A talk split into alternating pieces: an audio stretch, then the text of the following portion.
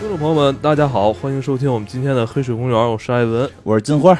我是蛋黄酱，哎，哎我是来乱入进来的，对吧？对对对，然后今天我们来聊这个闪电侠，但我们请来了一个有台的一个朋友啊，对他，介绍介绍。对，跟我们一起来聊闪电侠。啊、哈喽，大家好，我是蛋黄酱，咱们第一次跟黑水老师们录音，然后我们播客叫宇宙尽头小酒馆，宇、哦宇宙尽头小酒馆，重要的事再重复一下哈，嗯，就是咱们播客呢也是全网能搜到啊、就是可以大家在呃不是苹果 Podcast 什么的都可以订阅啊、嗯都行。然后我们播客是 笑什么？没事没事。金花老师笑得很开心哈哦啊、好，那我继续。嗯，其实我们播客也不是纯纯聊影视的，我们其实是个聊流行文化的播客，嗯呃，都市生活、流行文化，女嗯就是两两个女生主持的啊。嗯今天我由于由于我和我搭档都是常驻上海，咱们今天也是一个就是京沪播客大串台。哎，我听到了啊 哦，聊这个流行文化的，嗯但今天也跟咱们聊闪电侠，可见这部电影现在的这个影响力越来越大了啊。是流行文化了啊是吧？，DC 的影响力哈。嗯对我们因为是那个被邀请来上海，这个蛋黄酱正好在一个影院看见的，然后说那就过了一块儿录吧。对，我以为就是看完了，我站起来，哎，前面这不是金花老师吗？咱们之前还见过。对对对，嗯之前见过。嗯，聊聊这个吧，怎怎么样啊？你你是 DC 的这个粉丝吗？咱们就是一个 DC 路人哈，我哦今天就是一个路人视角的概念。嗯就是看完感觉怎么样？嗯，就是日常从 DC 的全世界路过哈，但是今天还是被闪电侠感动了，嗯，有落那么一两滴泪，就是嗯，这这这先剧透了，后面再聊。呃，哦但是你看完会觉得 DC 今天又行了，其实挺出乎我意料，就是闪电侠就是 Barry 这个角色，他有多重的饰演，并且他演技嗯非常的好，完全不会让你出戏。其实这次故事讲述的就是这个闪点悖论，这个大事件也是 DC 漫画的一个重要的故事线。是，嗯。它主要讲的就是这个闪电侠巴里·艾伦在这个故事中，他试图是通过呃回到过去，阻止他母亲死亡来改变历史。嗯。啊。是这个，还是咱们开始先那个不剧透的给大家介绍介绍背景吧。啊。嗯。对吧？因为那个蛋黄酱应该是之前没有看过《对闪电悖论》的我没动画，看过漫画。啊动画漫画都没非常需要金花老师给咱们就是路 DC 路人科普一下。对，正好科普完了看可能会更带劲一点儿。是。然后那个，但是其实从蛋黄酱也能看出来，就就是不知道也无所谓，不知道也能看哭。没，错，嗯，对吧？完全完全不影响欣赏就呃，怎么说呢？你没看过 DCU 前面的所有电影，这个都闪不影响也。能看懂。对对对，这个是。然后如果听我们节目了呢，既然都听我们节目了，给科普科普，我觉得这个看起来的话可能会更有意思一些吧。因为嗯这个闪点悖论实际上是 DC 里边非常非常重要的一个篇章。其实 DC 漫画出过很多，但是 DC 漫画很多优秀的作品往往不是它的主线故事。DC 的很多优秀的故事，其实我们之前都讲过，什么红色之子、不义联盟这些，其实都不在它的主线内，包括致命玩笑，这个都是这个还有什么来的，守望者，吧？对对对这些哎守望者有电影啊，对对对，其实这些几乎都是大家耳熟能详的，这些其实都不在主线故事里，但是你认为这些大事件就是它的特别重要的闪光点哈？对都是他们的闪光点，包括像致命玩笑这种，呃，它本身不是主线故事，是嗯单写的一个哎，致命玩。笑是不是有一个特别有名的动画？对对对嗯，他的漫画也很有名嗯，是几乎可以说是 DC 漫画的巅峰，就跟小丑有关。你不得不说，可能诺兰的一些作品都会受到受这个漫画影影。响。对这个这么厉害的作品，其实开始也不是在主宇宙，但由于太出名了，最后被合进来了。但是《闪点悖论》其实比较有意思，它的诞生并不是一个番外故事，就是一个整个他们的创作团队受到了一些。怎么说呢？就是创作上的瓶颈，然后需要一个大事件把这些瓶颈解决。其实是一个解决问题为目的的诞生的一套一个系列作品。其实一般大家会觉得这样很工具，但是没想到他出于在这种目标下做出的这个故事，却成为了 DC 当中我个人会觉得在 DC 主宇宙大事件当中最精彩的故事。嗯，还引发了一连串的一个大地震啊！对对对，其实可以先简单介绍，就是他他漫画出的时候都跟杂志似的，一本一本的。嗯然后他的创作团队也不像我们一般看的日漫，就是说一个老师就画完了，他有成群的人，嗯然后成群的人控制着整个 DC 宇宙这个上千个英雄。哦美漫是有一个编剧团队，对，而且嗯特别庞大的编剧团队，所以经常写着写着写乱了，就是管理上边它一定会出现一个情况，就是故事太复杂之后，一定会出现一些乱的情，况，或者有点。像那个美剧似的。对这一季的编剧最后一集，他可能把这个角色给写死了。对，那下一季那个编剧再接着写的这这个故事时候，他就就觉得顾及到那个角色还有没有在不在。对，这还是美剧是就是一个团队。你要想，如果是一百个美剧，他们编织了同一个宇宙，嗯就肯定会出现一些情况，会大家觉得哎，故事写不下去了。搞砸了咱就重启。对，所以他就选择了用闪点悖论来去重启整个宇宙，嗯那就是要给一个故事，给一个结果，就是为什么宇宙会出现重启的这个状态。其实这一部几乎。其实很真的很有意思，电影这一部也几乎是大是以这个目标在出现，所以它也作为这个所谓的这个呃 DC 宇宙的这一个阶段的一个完结章。嗯，对，对，就是我们能看到我们在这一阶段、上一阶段的 DCEU 非常熟悉的那些角色，嗯一个一个在里面登，场。大部分都出现，包括基本就是在跟大家做一个告别告别，真的是这些演员的告别，演员的告别，其实角色也在告别。听说有的演员留下了，但是角色会换，嗯有的可能连演员带角色都会换。然后，而且其实也会他发他的一些改编，也是因为他要给这个，我觉得是给他的这个阶段做一个结尾来去特改编的。因为原故事跟现在我们看到的电影会有一些小的区别，嗯，对吧？就是这个故事。原故事里边，主人公肯定就是闪电侠了，对吧我觉得开场就特别炸裂，本来觉得应该是一场大决战才会出现的那种桥段哈，啊上来就给你上来该该啊该让你一开始就是大是不是场面，一嗯开始大场面该露闪电脸的时候侠救还露脸人的这段对是哎，那救人那段太精是不是彩了。对，嗯，然后然后这个闪电侠其实就是作为这个重重启这个阶段的这个开启闪点悖论的这么一个重要角色，因为嗯他跑得特别快，然后就能时间穿越了。当然，他也用了一些呃怎么讲一些科学的梗，跟相对论可能有关，但是啊，遇事遇事不决，呃，量子力学没有没有，人家是相对论，不是量子力学，遇事学，不决相对论。就是他是说速度跟时间之间是有一个关系的。如果大概了解相对论会知道，但是人家说了，实际上跑那么快是穿越不了的啊。现在一般认为跑那么快是不能穿越时间的。当然，这些漫画很早诞生的时候，科学理论还没那么强，大家就会认为说的我跑得越快，那么时间会发生变化。我跑得超过光速，是不是就可以时间倒转，对吧？这个因为从公式上好像这个是可以实现的，对吧？神神速力这个特殊能力，他好像还不知道它的边界在哪儿。对，它就是超过光速。一旦超过光速，就是从根根据他们这个设定就能够时间穿越了。所以闪电侠本身，其实这一集真的很有意思。闪电侠我们日常会认为只是跑得快，对吧？嗯但是这一部电影里边把闪电侠很多能力都展示出来了。他的跑得足够快，超过光速，那么他就可以时间穿越。这是有一定的科学的公式的理论支持啊。现实中能不能实现，这不好说。然后我觉得更有意思的，这一部他也表达了他会穿墙没错。啊，，这个也特别有意思。共振哈，啊，这个我们其实之前也聊过，因为就是说，实际上我们现在认为的所有的固体，它都有分子间的距离，对吧？现在正好我正给孩子复习初中化学呢，就是 它都有都有空子间的分子间的空隙，然后它是如何通过这个闪电的高速能够穿墙？就是说我只要速度足够快，我可以让我身体的那个每个分子高速运动，高速运动的话，我可以正好插入到那个固体的。空间的缝隙里，分子之间的空间缝隙，我要顺着这个穿过去，就是听听起来有点离谱哈，但是呃，对常云都是这样的，就是会用一些科学理论来包装英雄的超能力嘛。对嗯、是因为咱们这人不是死个堂儿的，它都都是由这个分子构成嘛。分子构成啊，这，很合理，这很合理。对吧？闪电侠能穿墙，非常肯定是有的科学。缝儿的，对呀、有缝儿啊，顺这缝儿过去呀，对不对？找到共同的频率，对然后就过去啊，它里面还用特效去展示了闪电侠穿墙的原理。我觉得特别啊。逗，最后他用特效展现了说到分子层面他怎么对共振过去的对，。他每个分子是怎么绕开那个缝儿，然后穿墙成功的。虽然不严谨吧，但是他也试试图去给你解释了一下对吧。，虽然不严谨，但好歹是企图在用科学的方式去解读这个，嗯而且这个特效我觉得真的挺有意思，因为之前看的很多动画就是穿过去了嘛，不去给你表达，他就他到底怎么穿过去的？对他用一个视，他用一个视效，不用没有拿语言解释还给，你展现人体的细胞分子状态跟固体的那个物体的细胞，对呃，没有这个在之前的，在之前正义联盟里边，他之前没有这个电影里没有是吧？电影里我记得没有的，对。所以这次他能力就给的是比较全的，然后包那个括他搓闪电，对，搓闪电之前那个在电影里边儿没见过，但是但是确实他能出闪电。之前不是他激活超人的时候是靠这个给了一个闪电嘛，对吧可能？是之前 DCU 就角色太多了，嗯很难有一个完整的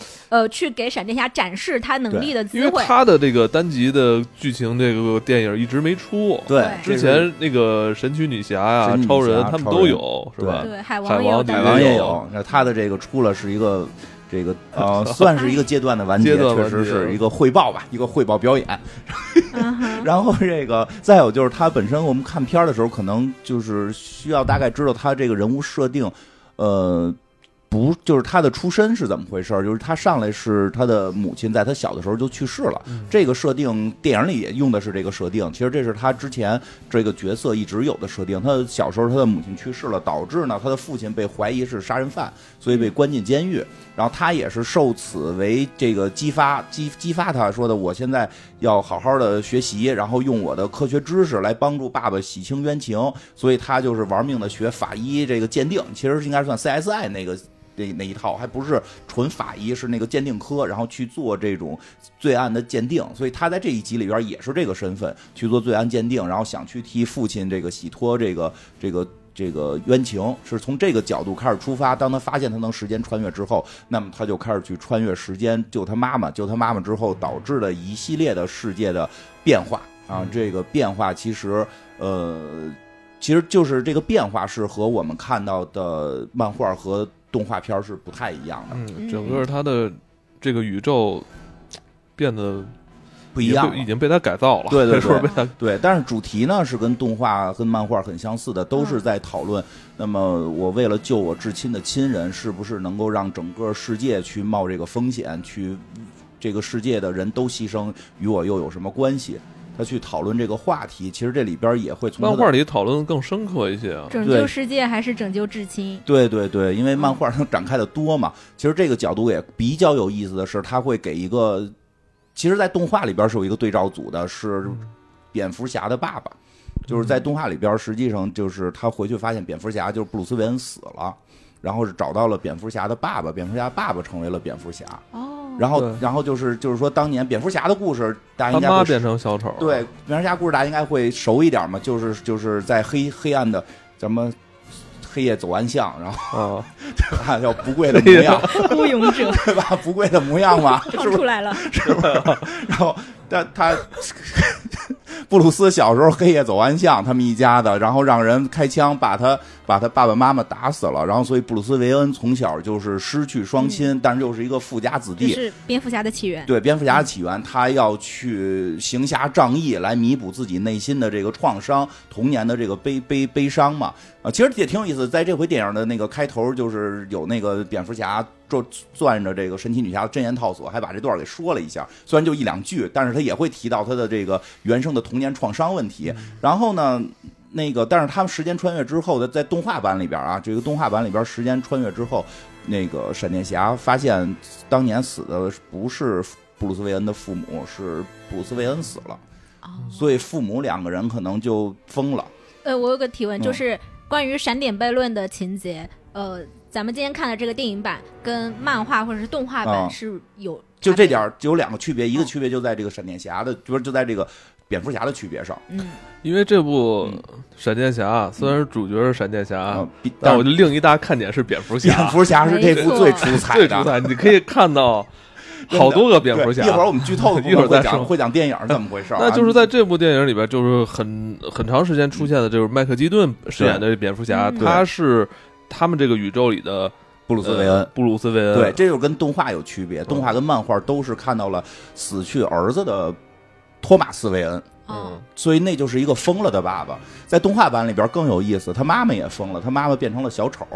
就就是爸爸一直抓妈妈，但是漫画版里没有这个情节，是动画版里改的。动画版里改的，所以蝙蝠侠跟小丑是官方认证的 CP 哈。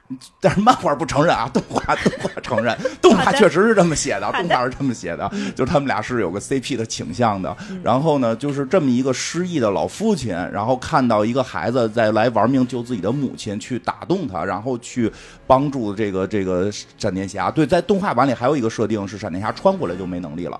啊，这个电影版会不太一样，它是这个动画版里是穿过来就没有能力，然后蝙蝠侠去帮助他，就是这个托马斯·韦恩这个老蝙蝠侠，这个老蝙蝠侠其实也挺有意思，在动画的设定里边是玩枪，就是因为蝙蝠侠不是一直咱们看诺兰的都知道，就是不杀嘛，对，就是要去选择程序正义嘛，但如果是那是死了父母的孩子，那死死了孩子的父母，可能就会选择杀，就。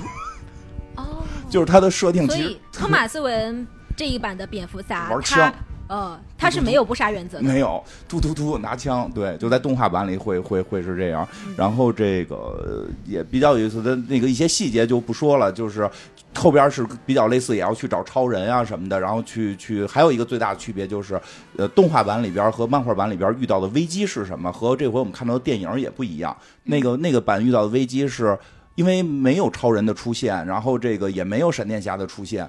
因为闪电侠其实有一个绰号，或者说大家去称呼他，说他叫正义联盟的良心。嗯，就是蝙蝠侠是正义联盟的大脑，然后这个超人是正义联盟的力量，呃，而闪电侠是这个组织的良心。因为其实我们会看、看很多就是看蝙蝠侠的故事，你就会觉得人太聪明了，聪明到那种你害怕，后背发凉。对他是一个侦探。对，就是在很多那个故事里边，就是他去帮助那个这些超人呀、什么神奇女侠给敌人都打败之后，最后一结尾，他打开一个密室，里边全是如何杀超人、如何杀神奇女侠的计划和他收集的各种武器，就是为了杀这帮人。说如果有一天你们违违背了人类的这个正义，我也要杀死你们。就是他会做所有的最坏打算。啊，漫画蝙蝠侠他是有核威慑武器的。对，嗯他是有一定威慑他也性的。只是想想而已，我觉得还真让他跟超人打一哎，你看那超人大蝙蝠侠，是不是超人那个蝙蝠侠也挺狠的嘛？最后拿那克星石戳他，就是就是他玩那种狠的，玩那种那个阴险的，打那种什么克星石的毒气让超人吸。就是我不跟你正面刚，反正我也刚不过你，我就跟你玩玩这种这个狠的。所以就是他是玩大脑的，超人就是力量很强嘛。但是说那么一个团队也好，或者其实他我觉得。正义联盟比喻的不是一个团队，而是什么是正义。那在这个正义过程中，还不能缺的就是闪电侠，他得是良心。哦，你有了力量，你有了那么多去威慑别人的手段的时候，你特别容易丧失良心。所以闪电侠是维持正脸的道德准则的对，应该是道德。线。是的，他应该算是一个道德底线。嗯就是我们有时候看到那个蝙蝠侠所谓的程序正义，其实你会发现他照样打人挺狠的，一开上车就路怒症。对呀、啊，哎，我又我又想剧透了，这 对，有人说，然后所以这个，所以就是，但是他们在这些这三个人都没有出现的情况下，一个一个一个疯了的一个那个儿子被杀疯掉的蝙蝠侠，一个不没有出现的一个闪电侠和一个找不着在哪儿的超人，导致这个世界没有正义联盟。更可怕的事儿，在动画跟漫画里边，就是神奇女侠和海王俩人出问题了。他们俩应该是有很大的感情纠葛，然后哦导致了互相的开始就是捅对方媳妇儿这种，就哦所以漫画里面神奇女侠和海王是 CP。呃，就是在这个故事里边是、嗯不是就是都也不能叫 CP，就是有那画面，就当那个当那个海王拿叉子戳着神奇女侠的眼睛，说我怎么曾经爱过你？然后神奇女侠恨恨的看着他，我就从来没爱过你。哦，就是他们之间是有很多多这种恩怨的，然后这还包括杀杀掉对方的这个爱人什么的，哦然后这两个人打起来了。这俩人打起来之后，哦一个是亚特兰蒂斯，一个是天堂岛，就是超过人的那个战斗水啊平。，就这这版漫画里面他俩是相爱相杀的关系。对，然后就导致整个世界要毁灭，呃所以那个闪电侠和托马斯的这个老的疯了的蝙蝠侠要再去救世界。等于这是漫画漫画的闪点悖论的一个最大冲突点啊。对，但是在电影里边这个改了，而且改的我觉得比较好，就是因为它这是整个这个 DC 电影宇宙的这一个阶段的完结，它回到了第一集。嗯，这个这个也不算剧透了，因为大家都能看到出场的那个人物表，他把佐德将军搬出来了。因为是 DC 的第一个就是那个钢铁之躯，就是超人打佐德。嗯，其实超人打佐德将军的这个故事，还影响到了真的我们节目刚做那会儿讲到的超人大战蝙蝠侠。蝙蝠侠就是在那场大战的时候看到这两个神一样的人在天上打，人类能做什么？他就是决定要让要让超人尝尝如何流血，对吧？就是你不是神。其实包括也影响到了这一代的电影版的闪电侠，他在那次大战的时候也有了，因为之前没演过，这是这次电影里出现的，也演了他闪电侠在那次大战当中的一些经历。然后当那次佐德将军来那个要要称霸地球的时候，嗯他是闪电侠是刚刚获得能力，对刚获得得能力，没两天吧？，对，没几天。所以这次的电影里边的这个难题没有像动画跟漫画里边选择是海王跟神奇女侠这个嗯乱搞 CP 大决战，而是选择了佐德将军的入侵，在没有超人的情况下如何面对。我觉得这个改动还是非常符合电影本身的调性，因为。你现在电影塑造的这个状态，你突然让神奇女侠跟海王搞对象，其实大家会看着有点无法接受。嗯对对对是，对吧？而且你重新又回到佐德将军入侵这件事儿，就觉得整个故事是圆上了，特别的合理，嗯对吧？因为我们看到的这个 DC 的电影宇宙里边，佐德将军就是出现的第一个大危机。你现在超找不到超人了，那这个危机如何解决？其实大家都会去问这个问题。所以他这个改编的这个剧情，我觉得还用的这个梗还是用的不错的。对。那接下来我们可能要剧透一部分剧情了啊，来剧剧透剧透了啊！先去看电影，看完了再听啊，我们能算两次播放。对对，嗨，对，然后呢，这个这次呢，这次其实就刚才也说到了，用了佐德将军这个梗，而且就是有一些变化吧，就是没有去找这个，刚才说了不没有找到的不是不是布鲁斯韦恩的爸爸，就是布鲁斯韦恩，但是他用的一个梗也很有意思，就是用了不同的演过闪蝙蝠侠的演员来去演这个角色，啊没错，麦克基顿，嗯。这一部也是几代不同的蝙蝠侠，呃对大同框，对对对，然后这这这个我们最新的这一代的这个大本啊，这这个很好的是真的，我很喜欢大本这个角色，因为大本这个角色就是看的是比较那个有点不行的样子，就是因为他中演。年蝙蝠侠，对 中老年蝙蝠侠，因为他演的就是一个中老年蝙蝠侠的状态。因为蝙蝠侠有那种就是老骥伏枥、志在千里，但身体有点跟不上了，就是这种感觉。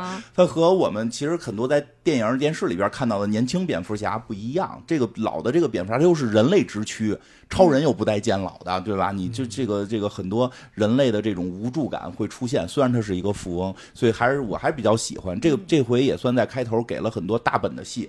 对吧？大本的戏，这个也算有高光时刻了。对。这，个。电影刚开场，呃，大本版就本编的戏还是挺多的，而且这一版就是闪电这部闪电侠里的本编非常的帅，嗯嗯，对对对。然后呢，他们穿越了之后瘦了，瘦了，这减肥了。减肥了。瘦了，比前几年瘦好多。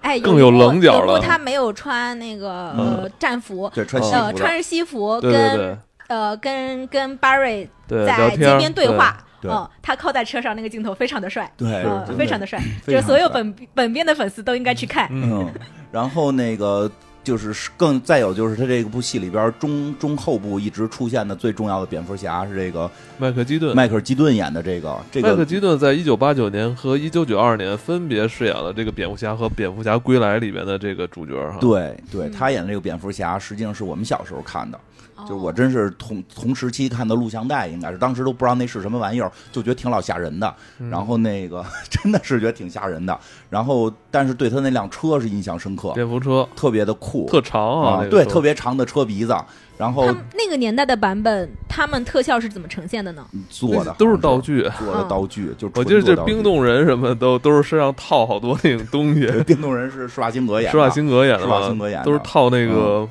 是那种都是浮道化给他们做出来的。对，然后其实这一版里边这蝙蝠侠没开那车。因为剧情的需要，就打的太狠了，你都打佐德将军了，你开一个蝙蝠车可能不管用了，后头开都是飞机，但是还是给这车了一个亮相的镜头，而且真的，其实对于我们这个年龄来看的话，就是挺激动的是，就是那个在这个故事里边那个那个时代的闪电侠，那个时代的闪电侠，该就是说，呃去，Barry 就是他因为改变时间线了，嗯。所以他跑到了就是麦克基顿的那个宇宙里对，而且时间也不一样，时间也不一样。是是好几年前嘛，对吧？好几年前，关键是在那个哥谭城市，已已经是世界上犯罪率最低的这对，个然后城市了。就说到这儿，我觉得最逗是全场鼓掌，全场大笑鼓掌，太好笑了！因为这这这这一版是真民风淳朴哥谭市，对对真对对对的就是大家都是好市民啊平。静祥和对哥谭市。那个蝙蝠侠都下下岗了，没事儿可蝙干蝠。侠说这用不着我了，现在非常的和平。就是上个世纪八九十年代的那种，就是扔飞镖啊那种，要么就是人子弹打过来他就升升档的那种，生的啊，没有什么高科技打人家那个没有个飞打人高科技外星飞船靠俩流星锤，啊，对对对，所以他用键盘翻盖手机也非常合理。对 是是用的是键盘翻盖手机，特别逗。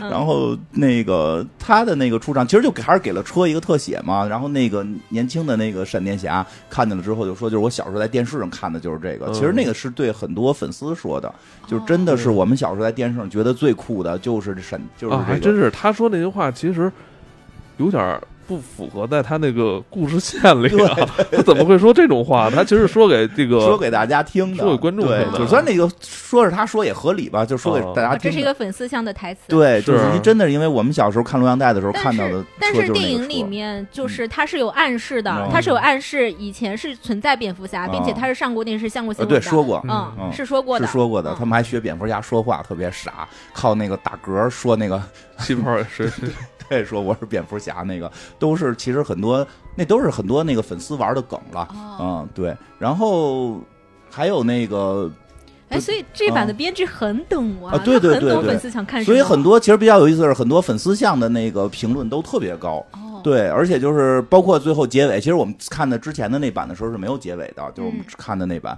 那当然，但是这版有了结尾，那个所以所有人在今天看的时候都不知道结尾会出现的蝙蝠侠是谁。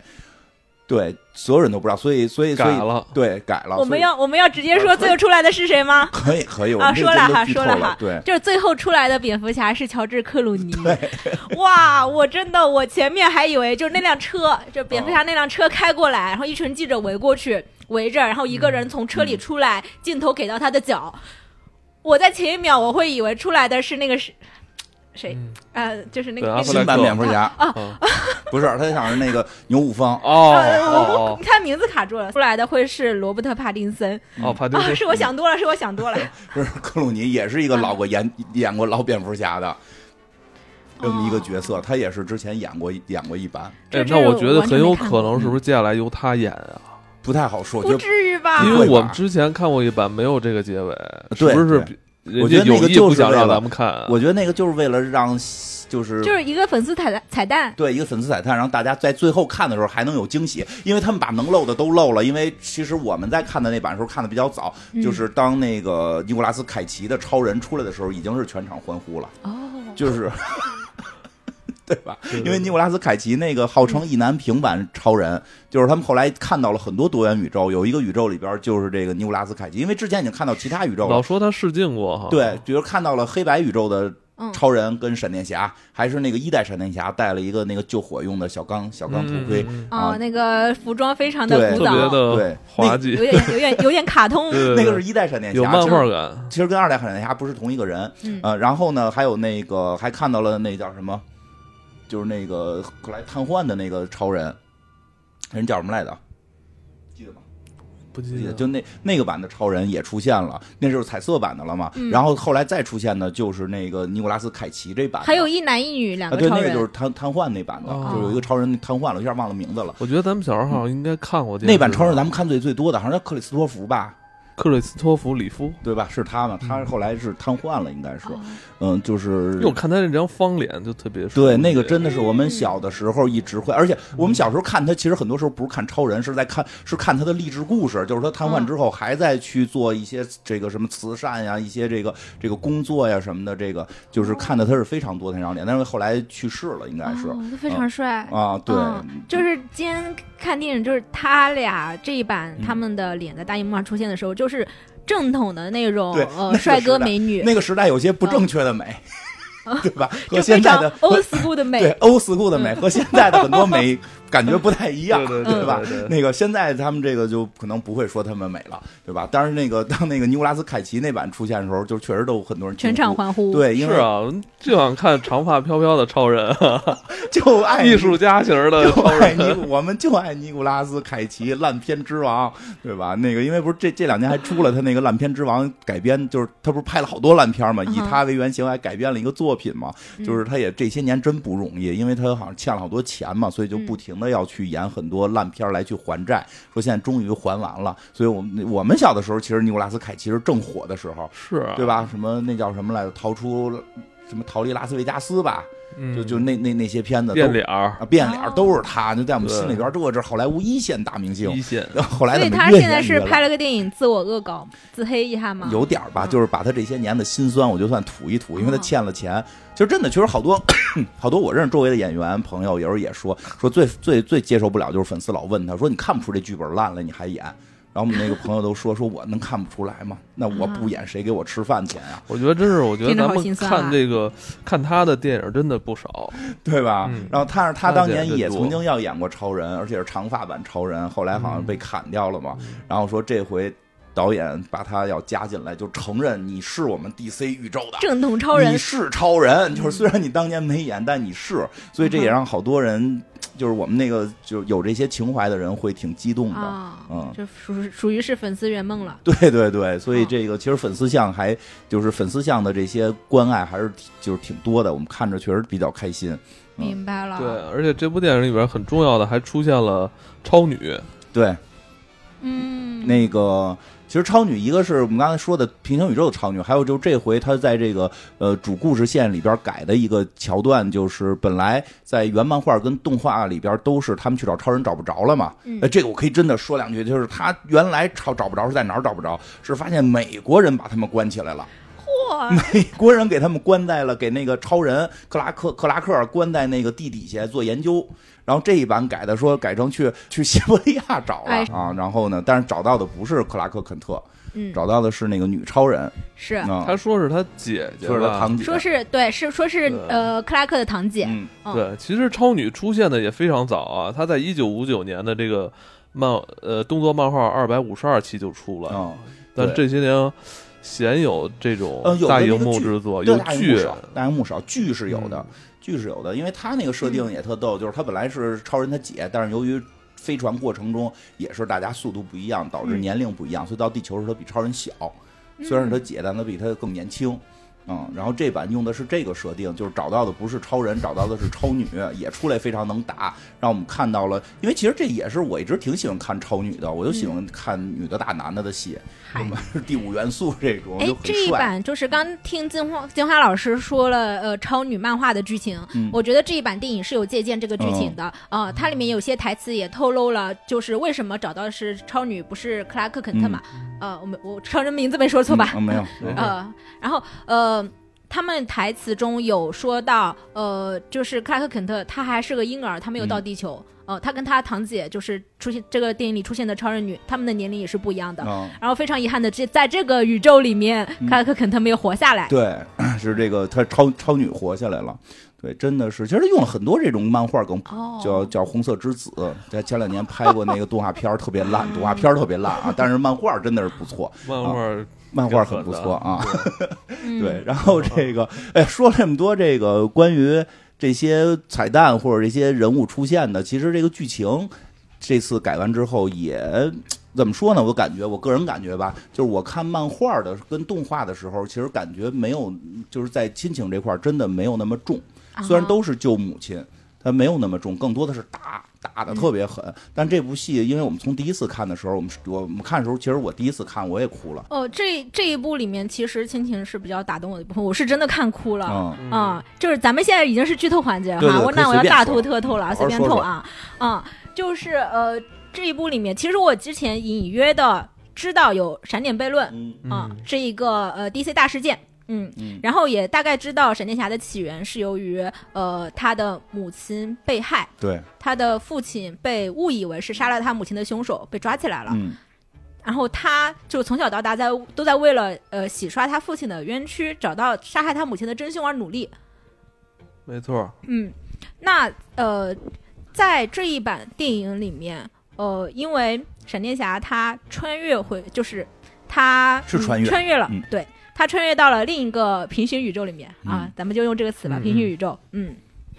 然后见到了他母亲，呃，我觉得这是 DC 系列，就我所看过的 DC 系列所有电影里面，呃，亲情嗯戏最多的最重的，嗯。嗯，这很出乎我的意料，因为之前我们无论是看呃《Wonder Woman》也好，还是去看《海王》也好，其实他们的家庭是什么情况，然后他们如何跟亲人相处，海王如海王小海王怎么跟对海王找妈妈，但是海王也没有去展现他小时候如何跟家人相处的情节，这些都只是作为他成为英雄的一个故事背景吧。是的，他哦妈妈是那个海底女王，她也不做饭，也不买西红柿酱，对吧？因为这一集里边有好多小彩蛋也特逗，就是他们嗯到这个宇宙，那个闪电侠也要去重新集结正义联盟，然后给那个海王他爸打电话说你媳妇儿是那个海底的女女王嘛，然后回头看一眼，其实结婚的是一个普通人类，就是对对 对，就是嗯其实所以真的海王其实没有那么多跟母亲的童年的交流感觉。嗯，我我理解这一版电影的宇宙宇宙里面是应该是没有海王的，对吧？那结尾有啊结尾出来了。结尾啊彩蛋结尾他是到了另一个宇宙，啊，对对对。啊，又到了另一个宇宙，对嗯，就是他在的这个宇宙里边是没有海王，海王没出生，因为他爸爸没在海边捡着那个女女王啊，对对，跟别人呃，结婚了，跟别人结婚了嗯。啊。然后咱们回到咱们咱们主角巴瑞的家庭生活哈，嗯。嗯，我是觉得这是家庭戏，其实是让这个英雄更立体了。嗯。嗯，就是我们呃，我非常打动我的一点就是呃，我们呃，sorry 啊，我激动激动了，激动了，激动了，理解理解理解，理解。没关系，我觉得这个首先来说，他这个家庭的这种感情，也是他这个好莱坞电影的一种核心价值观。对你看咱今年看了好几部啊，其实都跟家庭有关对，因为我觉得是这样，就是嗯因为确实有好多说老老演家庭有点看俗了。嗯，当然了，这个人我觉得活在这个世界上，你摆脱不出亲情和你家庭给你的影响。没错，所以，如果我们嗯想可能塑造一个角色，去讲述他心中最大的悲喜、悲欢的时候，可能都会跟亲情、爱情相关。当然，他这个选择的是亲情为主，没有怎么讲爱情。我是觉得我们看了这么多超级英雄电影，我们会发现啊、可能是也是一个呃槽点或者是惯例吧，就是所有英雄之所以成为英雄，他肯定要经历一段创伤，对，而且这个创伤多半是跟家庭、跟亲情是有关系的。嗯、嗯那巴瑞当然也不例外，但是这一版闪电侠最不一样的地方就是我们看到了巴瑞回到过去跟他的母亲相见，然后不得我不得不说，呃，米勒的演技是非常的打动人的。嗯。嗯，然后当他回到过去，回到过去见到他的母亲的时候，他穿着那个从路边打劫来的花衬衫，嗯，他母亲说：“你为什么剪成？你为什么穿成这样？头发也剪短了。”然后对于他母亲来说，对于他母亲来说，呃，他看到的其实并不是他日常相处中的儿子，而是这个穿从未来穿越回来的巴瑞，嗯嗯。但是对于巴瑞来说，这就是他的母亲，对，就是他们，他跟他母亲相处的过去全部都是真实的。虽然，呃，虽然在虽然在他穿越来的这个宇宙，他的母亲，呃，他并没有跟这一个巴瑞的回忆，但是对这个巴瑞来说，即使是其他宇宙的母亲，也是他的母亲。对，他是他要拯他穿越回来的目的，就是为了拯救他的母亲。嗯，嗯，对但是，嗯，然后爸爸就愣一些嗯，出来就说你老了。这也是个笑点啊，这也是这一版闪电侠比较。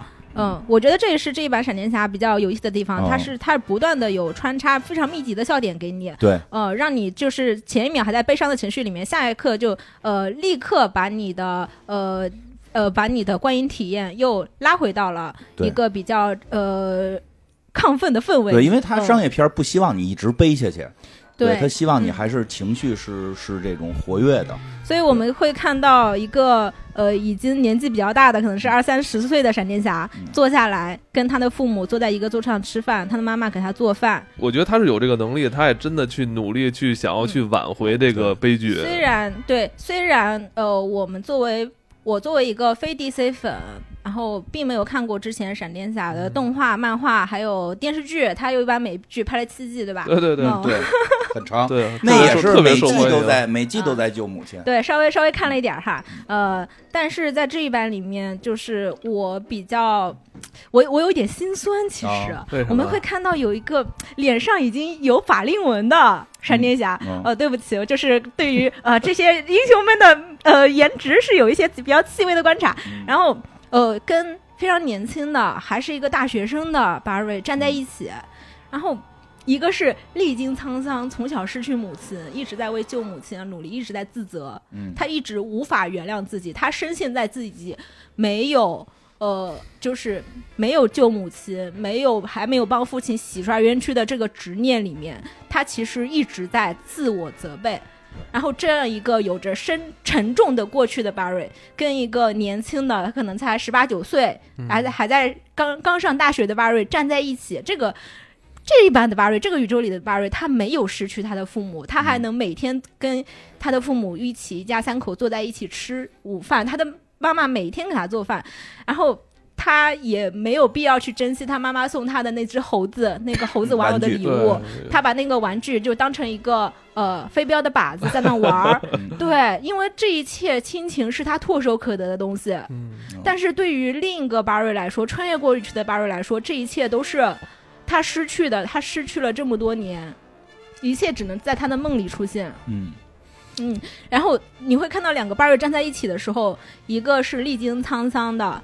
然后他们的眼神完全不一样。另一个十八九岁的巴瑞，他就长着一张从来没有受过伤的脸，嗯，对，嗯，非常的着急。原生家庭的不同造就了两个人完全不同的性格。这哎，这两版的巴瑞，这嗯两个宇宙的巴瑞，他们呃的经历是不一样的，就是一个一直是有家庭，一个对一直是没有家庭。然后就是咱们这个巴瑞啊，嗯他只能靠自己，呃，靠自己考大学，靠自己找工作，啊、自己一个人孤独的生活。穷人的孩子嗯早当家。是啊，就是一个平民英雄。对，其实问了嗯很多细节的话，就是说那个去去他那个出租屋，说真干净，说妈妈来收拾的，嗯对吧？然对，那个特别的戳，就是嗯，我前面呃，在这之前的剧情，在巴瑞还没有穿越的时候，呃，有他收拾自己屋子的情节嗯对，嗯，用超能力收拾，把脏东西都搁在柜子里，对 他对他把垃圾都扫到床底下。就是一个平时不太会自己打扫自己房间的一个直普通直男。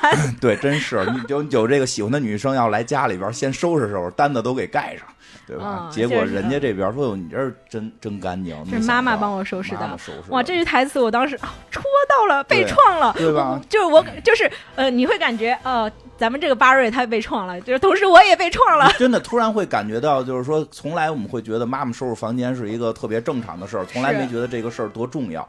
当然，这个片子里突然会让你感觉到，可能真的很多人是没有妈妈来帮着收拾屋子的，并且这个十八岁的巴瑞呢，他是还哎也不小了对，还，说了一句，说自己不洗衣服，嗨，妈妈洗，对吧？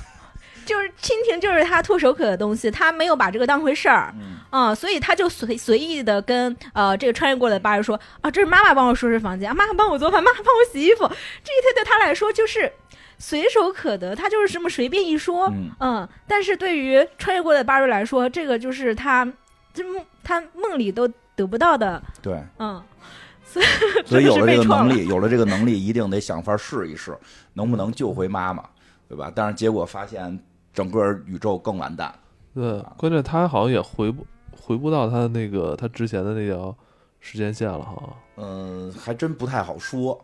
就是他现在他自己那个时间线去哪儿了？他那个时间线已经没有他了。就是说，他如果因为他来这边是改变了一些事儿，就是他知道他妈妈那天为什么会被杀，所以嗯就是、就是他妈妈因为没买什么那个西西没没红柿酱，买西红柿罐头，对，所以让他爸爸去买，导致家里没人，然后有嗯人歹徒进来杀的。那如果他买了的话，爸爸就不会出门，这个凶杀案不会发生。电影里这么讲的啊，因为漫画里完全是另一个另另另外的原因，就是电影里这个原因是这个，所以他就过去给妈妈把西红柿酱搁上了。这样的话就就是等于是他就妈妈就没有理让爸爸再去买西红柿，嗯所以这个案件就没发生。他只改变了那么一点点儿，它里边提到了蝴蝶效应，对吧？专门有一个电影叫《蝴蝶效应》，讲的就是一点点儿改变，可能整个世界会发生翻天覆地的改变。嗯所以，所以这个他这个改变就导致他找不到自己的宇宙在哪儿，他必须把那个易拉罐搁回去，他才能回到自己的宇宙。但是，这个故事的结尾他其实没搁回到原位，他搁到了另一个位，搁到上边儿，对，搁到这又又又另一个位置。穿越错了，对，所以他最后嗯的结尾没有回到自己的宇宙，因为他依然想通过这种方式来解决他现在的问题。因为他现在说的妈妈不救了，还有爸爸呢，爸爸是不是救一下？因为爸爸马上就要判案，就那等于他就是最后还是成功了救了他爸，但是他也没有回到自己的时间线。回没有回到本阿弗雷克是关键是蝙蝠侠的世界，本阿弗雷克没了，对，其实都一样，都正常，一切都好了，爸爸无罪释放了，对吧？哦对，海王也在，都在，就只有就是结成结结果蝙蝠侠出来，嘿，不是大本了，对，这无所谓，我觉得这大本不演了。这无所谓，只有一个我我的好朋友变样了，无无所谓，因为他那个条克鲁尼拿他当朋友，对吧？对，只是变样了，整了个还是，还是那个 rich man，对，还是那个有钱的朋友，何必在乎他的长相？对，就是、嗯结尾，其实那个说说回来，就是最后结尾，闪电侠离开他母亲，因为最后他就是要，其实这真的是蝙蝠侠的一个很大的主题，就是要选择，那呃，这个这个事儿我得过去。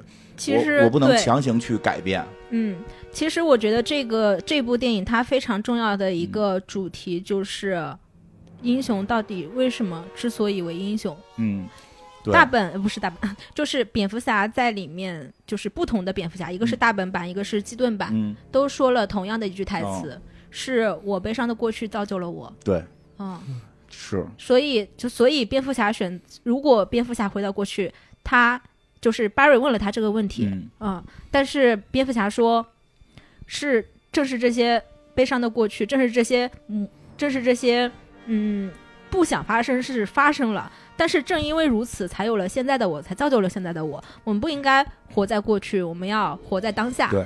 嗯，我觉得是这样，很多超级英雄片儿它并不是要讨论出一个真理，讨论出一个哲学命题，它并不是超级英雄片儿的任务。我觉得，但是我觉得超级英雄片儿可能给很多孩子看，跟很多普通人去看，他们我我个人说吧，真的普通人，我觉得可能并没有，就都知道生活的苦，嗯，在上班的就就就社畜们、九九六们都知道生活的苦，不太需要有人来告诉我生活有多苦，对吧？我觉得更多的是给他们一些更大的信心，给他们一些生活的动力。所以我所以我觉得这个片子里边表达的是他这个不想人家观众不想进去看艺术人生，说我也有是吧？对你的艺术人生我也有，对你不如告诉我，我现在我 我心情不太好，你说几句鼓励我的话，对对对听起来或许是鸡汤，但你毕竟在电影里边那么快乐的表达出来了，对吧？对打的那么热闹，让我感动。因为我真觉得蝙蝠侠说那句话特别重要，我觉得这是这个片儿的一个呃，当然一个片儿就这一部分要讨论这个正义的问题，我就把这个放下。我觉得我们普通人可能讨论正义太难了。太复杂了。那简单的说，就是他想跟你说的，就是你现在的一切是过去的你造成，就是造就的你。往未来看，你不能一直活在过去的痛苦当中，因为真的周围太多的朋友是往前看，别回头。对，真的有周围太多的朋友存在着原生家庭的问题，存在着童年的创伤，包括我也有，每个人都有。能做到的是什么？你怎么去改变，对吧？你你你你你你怎么去改变你童年的那个这这个这个？其实这就是这个主题，他童年出现了一个巨大的创伤。为什么一上来那个蝙蝠侠也说这句话？我童年有创伤，然后旁边一罪犯也说我童年也有创伤。谁童年没有几个 创伤？大部分人的童年可能都有不同程度的原因的创伤。那嗯从心理学角度讲，经常说我们是在弥补童年的所有的创伤，对吧？但是如果就被这个东西给束缚了，束缚住，对，就束缚了。就我不停的要去考虑我童年什么创伤，你没有再去往下看看未来的时候，可能你就会像这个。这个蝙就是这个闪电侠这个故事里边，因为后来还有一个闪电侠，那个十八岁闪电侠最后就魔怔了嘛。对他发现他能时间穿越，他要不停的解决问题，结果整个变成了一个就执执念狂，就是一个魔，就是一个魔了。最后就是不断在同样的时间里面循环，然后成魔。对他最后成魔了。就是你如果困在这里没有办法，但是如何放下？放下是很难的，放下是很难的。但是我第一次看的时候，我都没有想到那是他，我以为是一个新的反派呢。对，因为本身是有一个新反派，是大概那样。嗯他这次没有用那个反派，叫逆闪，逆闪没有哦用。原来如此对，但我觉得这个设计特别好，因为像我们刚才说的，我觉得这个电影两个主题，第一是呃超级英雄为何是超级英雄，嗯，第二是一个人一个超级英雄，甚至是一个平凡人，他怎么破除自己的执念。对，因为呃，我们刚才为什么说为什么非常强调这一部闪电侠的亲情？嗯，因为在超级英雄之外，他就是一个呃有原生家庭、有童年创伤嗯，的平凡人，这是他平凡人的一面。对。嗯，而且就是他的那个结尾，其实也是那会儿我上学的时候老师教的一些情绪上的东西。因为你看他结尾的时候，他发现了，就是他母亲可能必须要走向死亡这条路了，他不能够通过他的方式去改变历史，他不能一直陷在他的这个童年的苦难当中，否则的话，十八岁的他会变成一个魔，对吧？嗯那他就要去把当年他放进去的那个。罐头再拿出来，他拿出来的过之前，其实他跟他母亲做了一个特别长的告别。这也是本片最大的泪点。我真的，我那里看到这儿的时候，我狂 哭啊，我我也是第一次我看的时候到这，儿的时候，我就在看观众，啊哈！你看别人哭没哭？他就是为了分散自己的注意力，他怕哭。不是因为看我，我就想，因为第一次看的时候没有关注到身边人的那个感情，哦我这次看的时候特意看了一啊眼，我看全场大家都在，都在哭，嗯真的是都在哭，因为那段太感人了。你说你你也可以哭，不要不要害怕，你可以哭。我是这边如果有人哭的话，我就不哭了。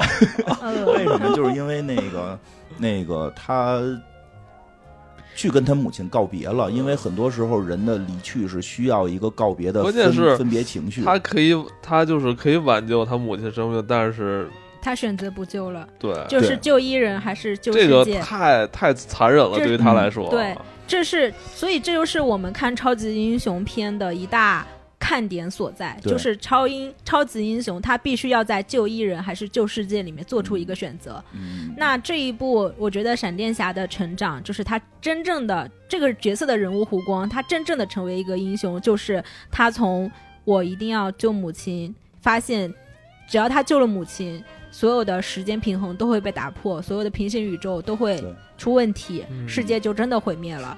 他从而选择破除自己的执念，他去选择救世界，嗯。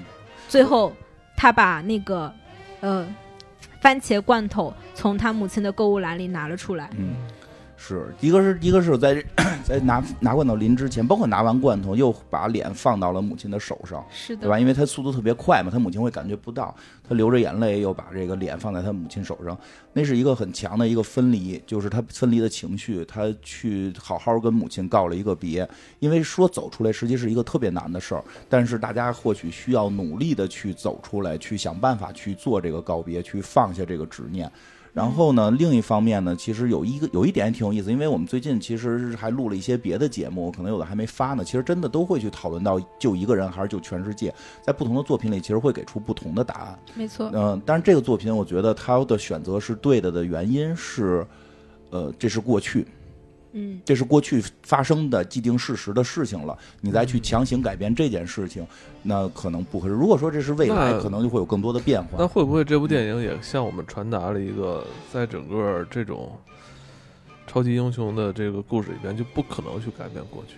嗯，反正不多，反正我看到的是不多。如果你要想改变过去，其实就是一死胡同，对，而且你是一个成年人了，就是这个这个他为什么回到十八岁的他，其实也在想提醒大家，就是不要试图去总去想过去，是吧？我觉得这个是，嗯这是对于咱们要放眼当下，是吧？对，这对他蝙蝠侠说了嘛，就要放眼当下嘛，嗯就是作为普通人来讲，能去体会到的东西，嗯就是你放眼当下，尽量的去摆脱童年的很多的束缚，嗯对吧？这个再有就是，这是过去的事儿，对吧？是的，对，然后虽然这是一个超级英雄电影，嗯但是超级英雄他需要成长，他需嗯要、呃，他需要成，他需要完成自己英雄的使命。嗯，这是我们看每一个超英电影都会有的一个呃角色的成长和变化。嗯所以，所以我觉得这次闪电侠好看也好看在这里，嗯就是当巴瑞跟他母亲做最后的道别的时候，他把自己的脸贴到母亲的手上，嗯。同时他流下眼泪，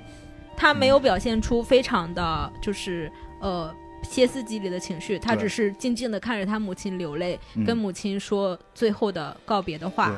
嗯，他告诉他母亲：“我很爱你。”虽然当时他母亲是听不到的，因为他的速度太快了，他们嗯不在一个、频率下，他母亲听不见这句话，对，但是他而且他在那个之前一直在去，因为他母亲不认识他嘛，他是穿到他小的时候了，他母亲并不认识他，所以他就一直在说我在看母，我在来看母亲，其实就是对着他母亲说，但他母亲以为是，嗯，他是一个大大孩子，对他的母亲当时只是觉得啊这是一个可能是家庭有变故的一个年一个一个年轻人，一个我不认识的年轻但人。是他妈妈很善良，还是抱了他，对，但是对于巴瑞来说，无论哪个平行世界的母亲都是他的母亲，对，真的还挺挺感人的那一段，非常的感人。我觉得，嗯，而且真的说说说回来还有一天哪，我要把自己说哭了。别哭了，别哭了，别哭了，眼泪都流出来了。确实这段很感人。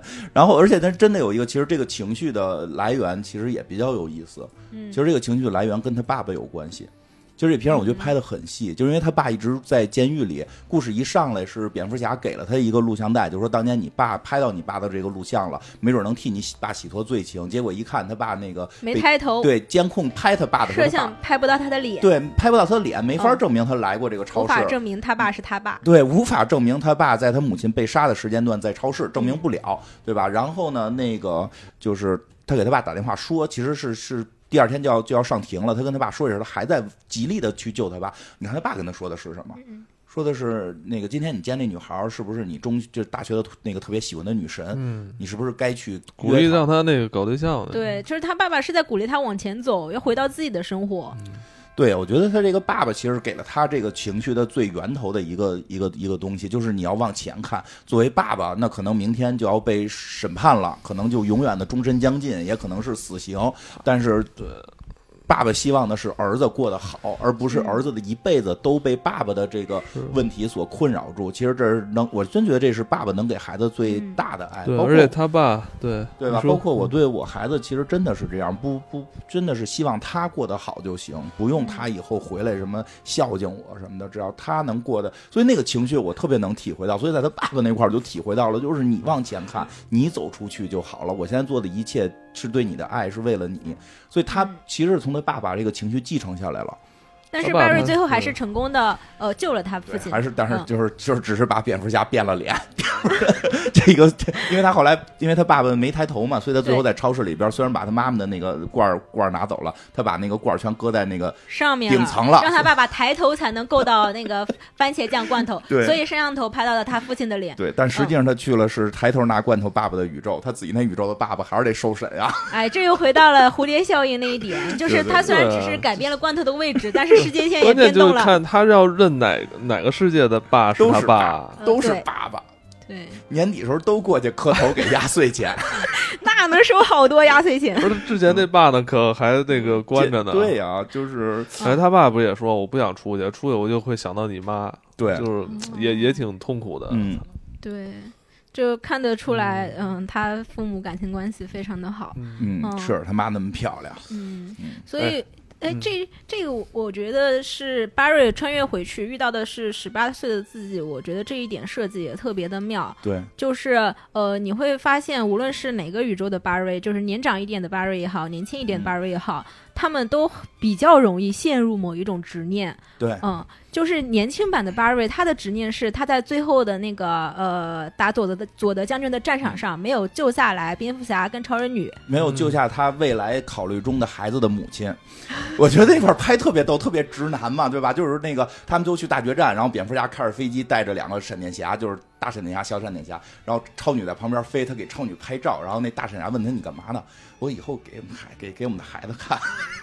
就那句话，你知道什么意思吗？就就是他看看见喜欢的女孩第一眼就已经想好以后孩子叫啥了，是吧？对，就是那个梗，那个梗我觉得用的特别逗。就是已经想好以后我给孩子要看，这是我跟你妈妈第一次去作战。哎，那你说他们这个宇宙里边怎么打佐德这么失败啊？啊，对啊，因为那个元 宇宙里边不是大超人嘛？对他们无论就是十八岁版的巴瑞一直想把超人女跟蝙蝠侠在。呃，打佐德在这场战斗中救下来，他就不停的穿越，不停的穿越，不停的穿越，但是无数次穿越，无数次失败。其实是相当于这个大的蝙蝠侠，不是大的这个闪电侠，看到了年轻的自己的执念导致的错误，他才意识到自己错了。对这种事儿还是得去。那他那个宇宙应该就是被佐德给灭了，占领了，给灭了。但是他如果。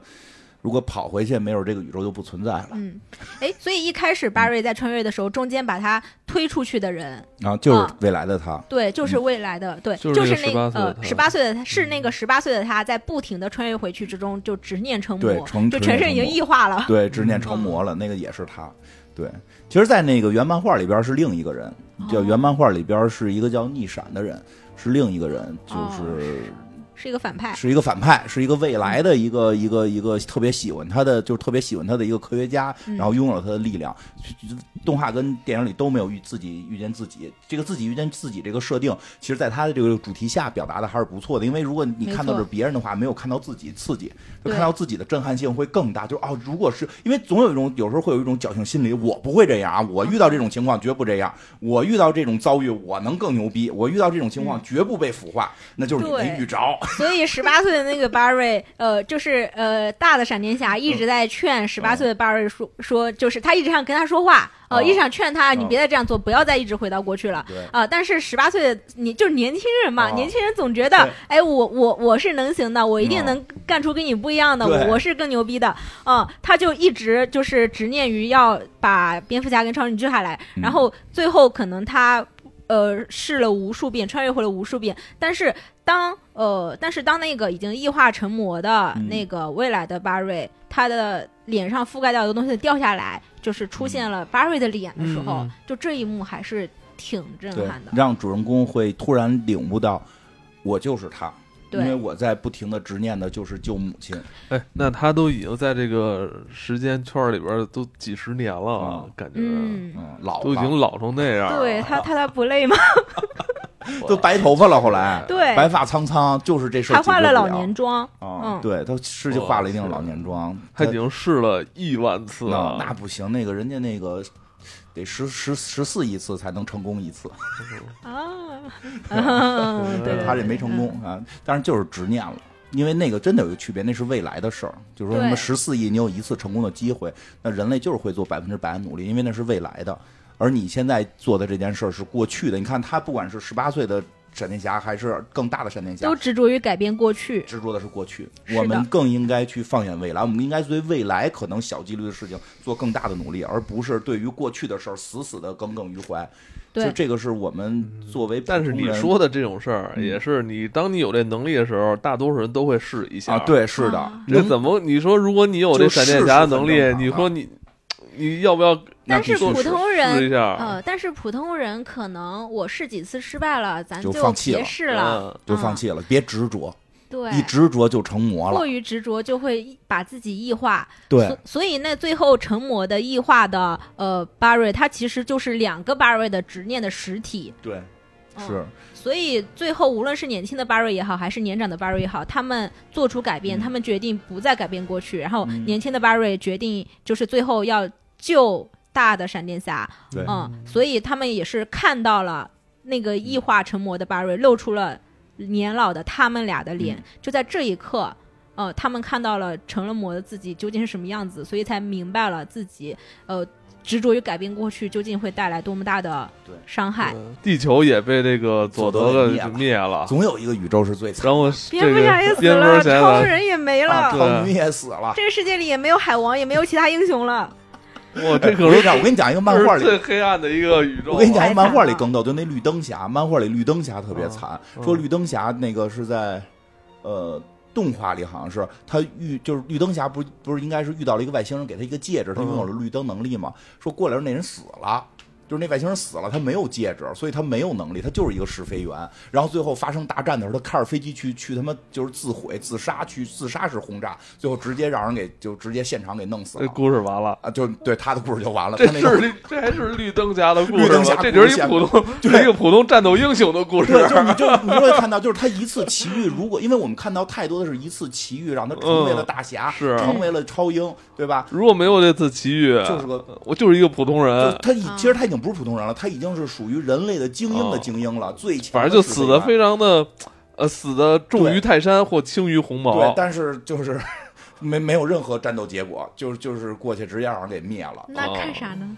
就是就是给你讲一种可能性，可能性嘛一种可能性。这。种故事的可能性，就是你嗯。别看他在这个宇宙是绿灯侠，嗯。说曾经是战斗英雄，但他没有那个戒指的时候，他虽然还是战斗英雄，但在大战面前就是一下就没有了，就是他嗯。可能什么都不是。人有无数种可能性，你看他可能特强，某个平行宇宙他可能要饭，大家也不用有太强的觉得说的自己不行，那可能真的是处在你是哪个宇宙，你在这样也可以安慰。自己嘛，啊对吧？对，因为有那么个说法嘛，最安慰人。啊说你想过廉价颜料诞生前的梵高吗？如果没有廉价颜料，梵高是画不起画的。他什么流芳千古？说没有胶片的希区柯克是干嘛的？啊，个人的努力固然重要，但是我们要 你考虑历史的潮流。对你时代生对了，时代很重要。时代很重要 你，生对了，时代很重要，那可不嘛，你晚两年就晚几个月，这这事儿都不一样了。对吧？是不是？对吧？就是他们是叫叫叫什么？哎，反正挺有意思的。最后，最后吧，最后我再说说那个漫画里边的一个也挺有意思的情节吧，就是其实漫画里边那个不是说那个蝙蝠侠实际上是老蝙蝠侠嘛，是那个布鲁斯韦恩的父亲嘛，嗯所以他要去帮助，就是他开始是完全不想帮助这个闪电侠去做这些事儿的，因为他觉得他的儿子死了，这个世界毁灭吧，哦就这个世界与我何干？杀人就是他他他去。行侠仗义的时候都特别狠，他依然也行侠仗义，因为也很简单，因为孩子是被歹徒杀的，他认为行侠仗义他也杀歹徒，他也杀歹徒，所以他下手也特别狠。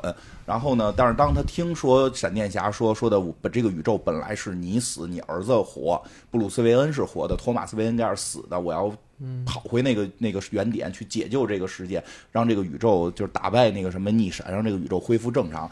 然后他就玩命的帮他，说我帮你只有一件事儿，就是让儿子活。就是他最后是战也是战死了，临死之前给了他一封信，然后那封信后来让闪电侠带回到了这个正常的世界，给了蝙蝠侠，蝙蝠侠也算唯一长大之后看到他爸爸就是另一个宇宙的爸爸给他留了一封信，然后大概内容就是说的，亲爱的儿子，这个世界有很多事情都是意外发生的，就是。这可能真的是这个故事的一个主题，很多事儿是一场意外这。整个咱们的生活中的宇宙，还有我们这个地球，都是一个意外，真的是都是一场美丽的邂逅。对呀、嗯你比如说，如果我没有在完美入职，当年我在完美，当时我原来在完美上班，我就是最早那多少年前了？嗯我在完美十几年前，我大学毕业去完美面试，如果我说错了一句话，我如果我说。如果当时领导问我你打不打魔兽世界，我回答不打，我怕领导说我玩魔兽世界耽误工作，我回答不打。那谁知道那个领导是一个也打魔兽世界的人，他在我什么都不会的情况下，他就把我入职，都是巧合，都是人生的巧合呀如。果我没有入职的话，嗯我就不可能遇到艾文，不呃遇不到艾文，我们也不可能做这个节目。我可能找马哥做吧。对，你可能就是找马哥我。当时没找马哥，因为马哥离金花老师的离我有是点远，金花老师的顺序全宇宙，就可能就全变了，对吧？对吧？呃没变没变，我的没变。你没变，你跟马哥做不可能。马哥是正经混职场的人。今天我跟你说，我说跟不要跟贾涛什么的，对吧？嗯就是你也不可能认识 C 老师啊、蛋挞呀、什么的这这这些人。马哥。啊，你就是可能跟马哥、马贾涛他们组一个团儿。你也不会去喜马开会，咱俩也不会见过。是的，我可能也不会去喜马开会，咱们也就见不到了。就是是真的很多事情都是由意外诞生的呃，有时候别给自己太大的自责。呃这部戏的导演安德斯·穆斯切蒂啊，嗯它的叙事效率非常非常高，而且能把呃主线剧情跟笑点呃结合结合的非常的好，对。对，也非常展好的展现了闪电侠话痨这个特我觉。得他那个非常非常成熟哈，操，在这个操控这个超英电影的时候一点都不生疏。要知道啊，他之前应该算是一个恐怖片导演。对，哎，我觉得哦上次我们咱们看完第一遍的时候就说过嗯，现在的这个超英电影都，很尤其是找很多恐怖片导 DC 演。喜欢找这种这种小众的这个恐怖片导演来嗯拍。说他拍，呃，妈妈，嗯，不知道有没有人看过啊？对，因为还有小丑回魂对，因为哦因为因为前几天我们还考虑是不是做付费做妈妈呢？啊，对，那个是一个西班牙片儿，我记得是对然后西班牙恐怖片儿。呃，可以小丑回魂小丑回魂这个很有名了啊。小丑我们讲过应该是对，嗯我们也口讲过碑巨好。嗯，哦对，对，这就是一个著名的恐怖片儿导演来拍超英片儿，还挺。那那天我们俩聊这个，其实很多导演不是分类型，不分类型就是拍的好，他什么都拍的好导。但是为什么导这个之前拍恐怖片的导演是驾驭超英电影这么这么娴熟呢？那那那个谁不是也是温子仁也是啊也是啊，因为它有很多激发人简单的那个那个情绪的东西是共通的，就是如何造悬念。其实你知道，拍恐怖片和拍悬念片和拍搞喜剧片实际是一个东西。喜剧片也是为了吊悬念，嗯，就只是最后破的时候是吓你，还是让你觉得搞笑哦。哎，恐怖片导演非常的擅长怎么才能勾住观众。对对对对它跟搞笑，它跟喜剧是一个东西。我觉得这个就是就说它这里边，其实，在国外恐怖片也是院线的一个挺重要的一个一种一种。它里边有一个笑点，我觉得特别有意思，就是那个个当那个大的那个闪电侠抱着年轻的闪电侠穿墙之后，就是他们要去那个，反正就去一个秘密的地方吧，要反复穿墙。他们那个到了一个门前头，那个年轻的闪电侠直接让那个大的闪电侠抱上了，都大家觉得特自然啊，超能力就穿过去了，然后穿过去一看，人自动门自咔自个儿开了，就是那个我觉得特别逗。他们有很多这种很妙的小设对对对小对笑点设计这个逗在。哪儿？就是说，当你有能力的时候，你已经忽略了，其实可能很多东西是有简单的方法，你就要玩命的用能力，就是是还有大闪电侠，他不是中间有失去他的能力嘛？然后他一开始不知道他失去能力，他还在跑，对对那个也特逗。就变成了一个慢动作跑步的场景本。来他那个他那个跑那个叫什么神速力啊是吧？本身跑起来就特滑稽，再有时候特效配上特对，效还好点儿。配上特效很酷嗯啊，配上他那个闪电特效，嗯还有那个加速动作，其实非常酷，非常酷，对吧？但是当他失去特效之后，就就是他给你展现了一个，哎，可能是 超级英雄大赛拍摄的时候没有特效的一个场景，对对对对用这种方式给你展现出来了，特别好笑特效失去之后，可能一切都很搞笑。呃，那所以他好多幽默点抓的特别有意思。对，就是呃，嗯而且而且啊、大闪电侠那呃大闪电侠那个场景，他跑步的姿势其实不是一般跑步姿势，他跑步姿势还有点特别。是的，那是他嗯在神速力时候的一个，为了展示他跑的特别特别特别快的情况下，用的一种特别奇怪的动作。漫画里有那个动作，所以当他失去超能力、失去特效之后，动作也变得非嗯有点也 戏剧。也告也告诉大家一下，为什么奥斯卡电影要发特效奖？没有特效真他妈没法看。我看，我发现了这个这个导演好，之前真的作品不多，除了妈妈，还有两部《小丑回魂》，嗯，叫小基础就。没有什么太太知名的作品了。小丑回魂主要是比较厉害，其实真的很多导演是从恐怖片出来的，惊悚片出来的，这是美国的一个好莱坞的一个。他是一个，他他挺年轻的，七三年出生，他是一个阿根廷人。对哦，哦南美导蜘蛛侠。导演不是也是山姆雷米，也是拍恐怖片的。对，好嗯多都拍恐怖片嘛。哇塞！哎，那个哦，哎，我我还想提特别，我嗯我想突然想起来一个特别有意思的点哈，就是闪电侠他穿越的时候，他是能带东西的。哦，嗯对就是你刚才说，呃，动画还是漫画的剧情，他不是带了一封信嘛，对，能带信回到自己的宇宙。但是，哎，这电影里面他最后就是两个闪电侠，嗯他们在穿越的那个动作里面，他们在那个呃，可能是时间的嗯沙漏里面的时候，呃，小闪电侠把最后把他的猴子玩偶对小狗熊带了。带小熊了，对。啊，那是个小啊，熊不是不是小猴，说错啊了，带了个小猴子，那个小猴玩具带回来了。对，您您想一又个 back 想了你想一个问题。他衣服能带呀，他穿的时候不是光屁股呀，他在这儿他在这儿时间穿越不是光屁股，对吧？他穿着衣服呢就一定能带，那个终结者是不能带，他过来时候啊哈光屁股。就这是时间穿越的两种形式，就是可以带着穿，可以不带着穿。可是超级英雄的那个他的皮肤不是他的战服，不就是他的皮肤吗？就是 花钱买的皮肤是，行吧？对，所以所以战服能能跟着他，这很理所当然，你不会觉得有什么问题。哎，但是他突然掏出一个猴子玩偶的时候，哦就发现哦，原来他是能带东西的。这么想，那猴子玩偶如果别在这个制服上，算不算制服的一部分？这是制服的一个设计，他能把 logo 哦带过来。如果那猴子是 logo 呢，贴在身上的立体 logo，啊，突然合理 嗯，对吧？啊，这很合理。嗯，哎，其实你嗯你你刚才说，你刚才说导演他过往作品不是很多嘛？嗯哎，我还特意去查了一下，就是超人女的演员，她也是一个新人演员。对对对但是超人女非常非常惊艳我。对。特别帅，特别帅力量。我跟你说，我就喜欢看这个。而且这个这部戏里边很多给像，呃，神奇女侠还有那个超女他们的镜头都是仰视的，嗯。那种对非常的那种那种那种威慑力特别强。毕。竟他是他们这个宇宙里最强的两个人，确实比蝙蝠侠他们强一大块儿。对啊，Wonder Woman 是一个真神啊。对，那蝙蝠侠，所以这一部里面，他给。他给两位超级女英雄，一个是 Wonder Woman，一个是超人女，我觉得就是镜头都给的非常好，他没有那种比较男性凝视的镜头哈，对。嗯，就是呃，Wonder Woman 出现的时候也是以就是那种真神降临的哦感对觉，嗯，然后一下子马上就把所有的问题都摆平了，嗯，然后超人女出现我的时候，感觉那个他出现的时候，明显感觉就像那个学校里边几个非常生涩的男生看到这学校女神一样，就一下不 不会说话那种感觉，有没有？对对，因为有真言套索嘛，有真言套索套他们嘛，确实啊，真言套索也是一个笑点，嗯嗯，对，哎，你们有没有觉得看完这部闪电侠，觉得意犹未尽，然后觉得有点可惜？嗯，确实他这些演员可能接下来就不会再出演是 DCU 稍微的的有一些这个可惜吧。其实我看之前不知道，我还以为嗯 Wonder Woman 还有下一部呢。啊。嗯，现在人说不好，如果这部票房高，说可能还是有保留的机会，毕竟这个都是可以讨论的，对吧？嗯因为古恩导演其实也前面偷偷埋了线了，每一部里。呃，除了这一部吧，前几部不都让他媳妇儿出场客串了吗？嗯对吧？就是连沙赞他媳妇儿最后彩蛋都出来了，嗯所以要留也不是不能留。而且我也非常想看，就是嗯这版超人女能有超人女的单体电影。嗯，嗯，嗯，因为就是咱就是说这一版的超人女哈，就是一一出场人狠话不多，对，嗯，就是红较比较狠。红色披风一穿，嗯，嗯咱就是地球战力最强，嗯，嗯，然后一下子都把那些呃把那些士兵给扫飞了，对嗯打得也特特别帅主要他眼神比较狠。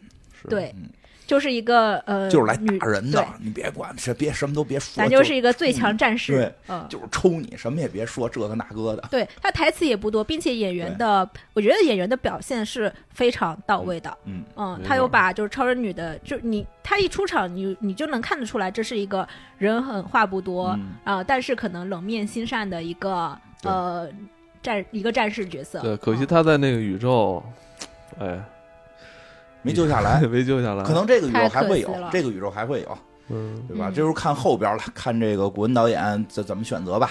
我觉得票房高是都有可能留下来的。我本来在想，他们选择一个这么合适的新人女演员，那肯定得多多演演呀。这都不好说，你放心，不用特担心，嗯不用担不用心，担心，这都都有的商量。之前要说本阿弗雷克就不演这部嘛，这不是照样演吗？问题不大。啊，对对对，只要这个票房到位，我觉得都都有可能。